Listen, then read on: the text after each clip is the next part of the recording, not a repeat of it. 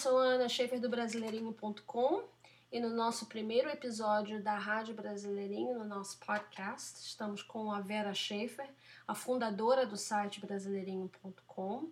Vera Schaefer, eu sou Ana Schaefer, qualquer semelhança não é mera coincidência. Então, tudo bem, Vera? Tudo bem, Ana. Vera, fala, conta pra gente por aqui para os nossos ouvintes do nosso podcast como nasceu a ideia do Brasileirinho.com ou da, do Brasileirinho. Conto sim. Essa ideia é bem antiga. Ela surgiu muito antes do Facebook, Orkut, essas outras mídias. E era uma época que nós, brasileiros, tínhamos muita dificuldade para encontrar produtos brasileiros. Guaraná, por exemplo, é uma raridade. A TV Globo internacional nem existia. Novela, a gente só conseguia acompanhar por intermédio de lojinhas, essas lojinhas brasileiras que alugam, porque na época elas alugavam fitas, né? HS, VHS. Agora é muito mais fácil encontrar. A gente encontra praticamente tudo aqui no sul da Flórida, por exemplo. Então eu criei um grupo no Yahoo naquela ocasião chamado Brasileirinho, já sabendo que um site com esse nome daria muito mais visibilidade. Eu já tinha essa, essa ideia na cabeça. Só para você ter uma ideia, eu comprei esse domínio tem mais de 15 anos. Só que eu não tinha a menor ideia do formato, que agora está bem definido, mas na época não estava na minha cabeça. Então, esse, esse domínio que você comprou do, do nome brasileirinho.com há 15 anos atrás, praticamente você pagou pelo domain durante 15 anos 15 sem saber o que, que, você ia fazer com Exato. ele. Mas essa ideia agora, agora para você tá mais, mais clara, né? Tá bem mais clara, tá bem mais clara. E, e, então, falando um pouco dessa, dessa ideia, qual é a proposta do site? Qual é a proposta geral do site? O que, que o site quer fazer? Bom, inicialmente é proporcionar visibilidade né, para qualquer pessoa, empresa que queira anunciar no site. De produto ou serviço atenda a comunidade brasileira. Essa é, esse, esse é o ponto básico da, da nossa ideia, dessa, da, nossa proposta. Tá? Então, assim, por exemplo, uma pessoa que está tá procurando é, um, uma manicure, né, ou, ou, então uma massagista, um tradutor, um, um advogado que, que seja brasileiro, eles pensam onde que eu vou procurar isso? Vou no Google? Não, deixa eu ir no Brasileirinho que é mais fácil. Exatamente. Exatamente. Okay. E, o, e o próprio nome brasileirinho é tão fácil de guardar, né? Ok. E, e existe um nicho para profissionais ou empresas se juntarem ao brasileirinho? Com certeza. Por quê? Bom, porque quanto mais concentrada a informação, melhor, né? Uma coisa é você buscar um restaurante no Yelp, tá? Outra coisa é você encontrar rapidamente o que o que seja ao mesmo tempo brasileiro, que ofereça comida brasileira né, em qualquer lugar do mundo, né? Ele esteja com toda a cara de um, uma empresa que está dedicada à comunidade brasileira. Né? Isso não é fácil. Nem sempre você encontra isso no, numa ferramenta de buscas normal. Então, a gente está no momento concentrando esforços aqui na Flórida, mas a ideia inicial e a visão do projeto é ter um alcance mundial. Então, por exemplo, se eu estiver em Estocolmo e eu quero ir num, em uma, um restaurante brasileiro, no futuro no, o site teria é, esse alcance mundial, né? É, sim, essa é a ideia. É, é, é, uma, é, uma, é uma visão bem ampla, né? Sim, bem, bem ampla e e nós vamos chegar lá. Ah, isso é bom. e na, na, tua opinião, o perfil né, desse empreendedor, empreendedor brasileiro que, que, que existe aqui nos Estados Unidos, qual, qual é o perfil dessa pessoa, homem ou tanto homem quanto mulher? Bom, em geral, o, o brasileiro tem um perfil de natureza criativa. Ele já está acostumado com, com as barreiras, as dificuldades que ele encontrava no Brasil, né, antes de vir para cá, para se estabelecer. E aqui essas barreiras já não são tão definidas, porque é, tudo é mais fácil para você abrir uma empresa, para você conseguir uma autorização para começar um, um, negócio, é muito mais simples, né? Então, Junta isso com a natureza criativa do brasileiro, pronto, você tem, você tem um, um empreendedor, né? E, porém, tem a questão do idioma, né? O idioma, a adaptação à cultura local, às vezes impelem muitos de sair da limitação de oferecer seus produtos, seus serviços para os conterrâneos e passar a buscar outros mercados. E aí que acontece? Um outro aspecto é que existe uma insistência natural em assumir que o modelo que deu certo no Brasil vai dar certo no exterior. E com isso eles acabam não pesquisando todas as possibilidades do seu negócio dar certo ou errado. Mas enfim, ainda assim eu, eu creio que com essa natureza criativa do brasileiro, as chances sempre são grandes aqui nos Estados Unidos.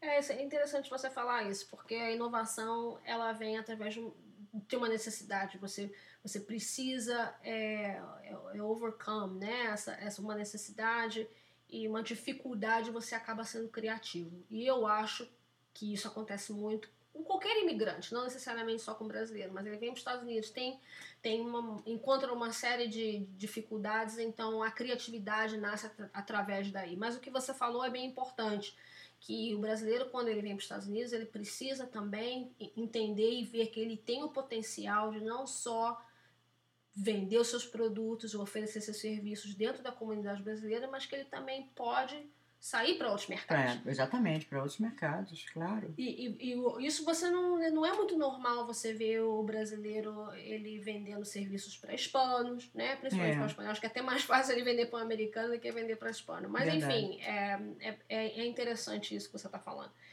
Um, agora, e o brasileirinho, ele também atende às necessidades do brasileiro que reside no Brasil ou isso é só para quem está aqui nos Estados Unidos? Não, atende sim, certamente. A gente sempre está recebendo mensagens através do blog, e-mails, até outros canais de comunicação, como por exemplo o nosso Facebook page, né? E as pessoas estão pedindo informações para obtenção de visto de imigração, principalmente agora nessa época, investimento EB5, para, é, informações para estudantes, ou até mesmo pessoas que querem estudar para obter certificação em áreas especializadas, pessoas que pretendem conseguir bolsa de estudos, ou até turistas. É, sempre, nós estamos sempre recebendo muita informação do Brasil. Ah, entendi.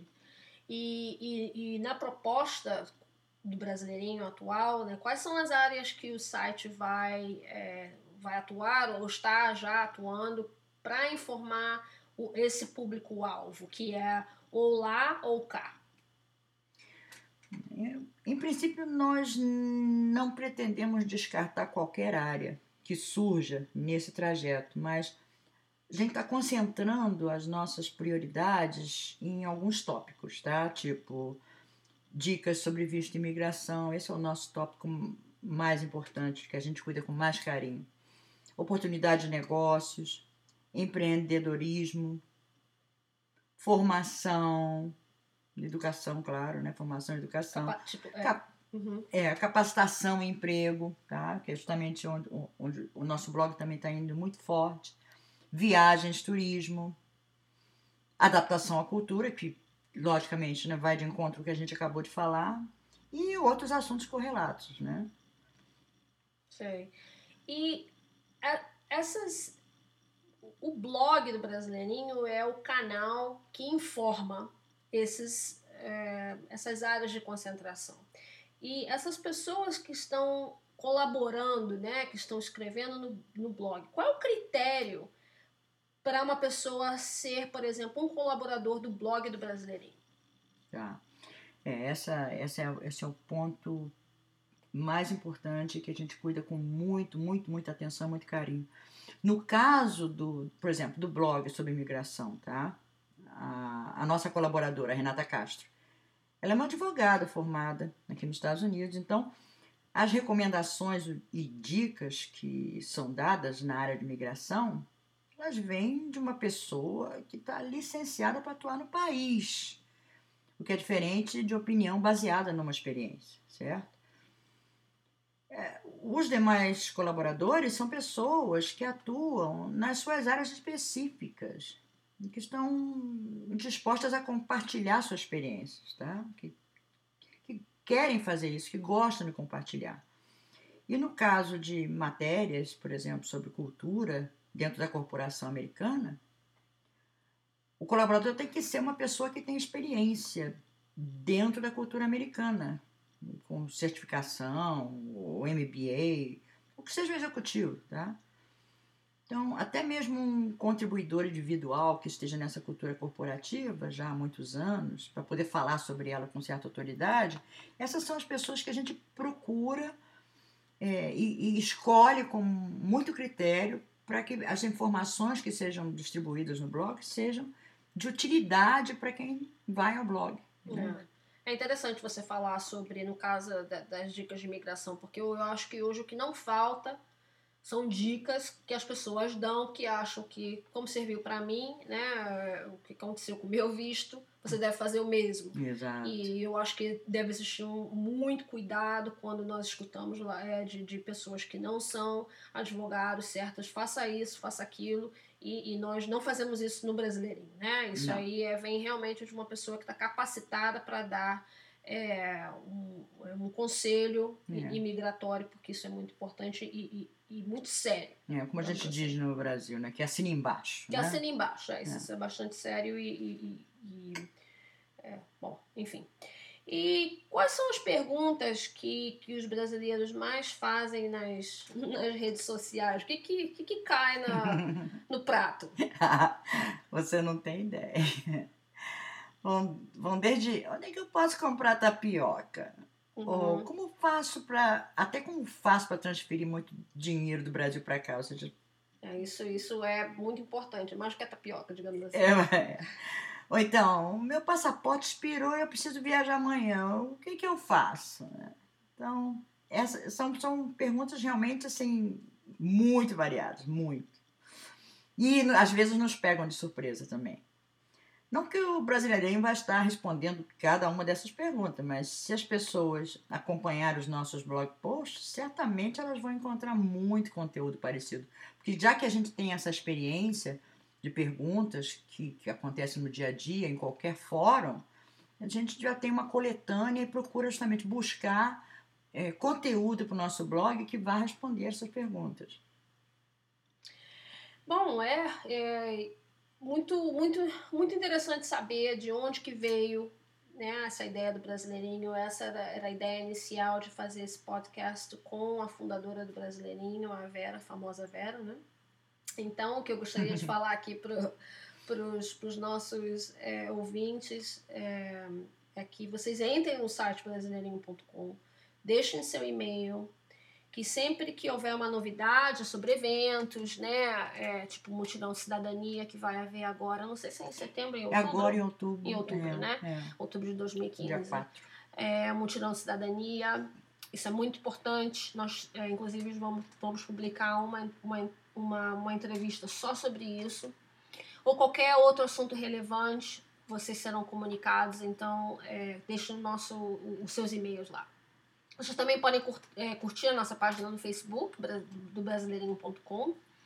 E ou então podem inclusive assinar o feed do iTunes para poder escutar esse podcast, ou se preferir no SoundCloud.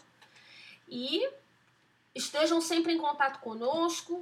Nós, a ideia do Brasileirinho é crescer bastante e nós só podemos fazer isso, obviamente, com a ajuda de vocês. Muito obrigada e até a próxima. Tchau, tchau. Obrigada. tchau, tchau. tchau, tchau.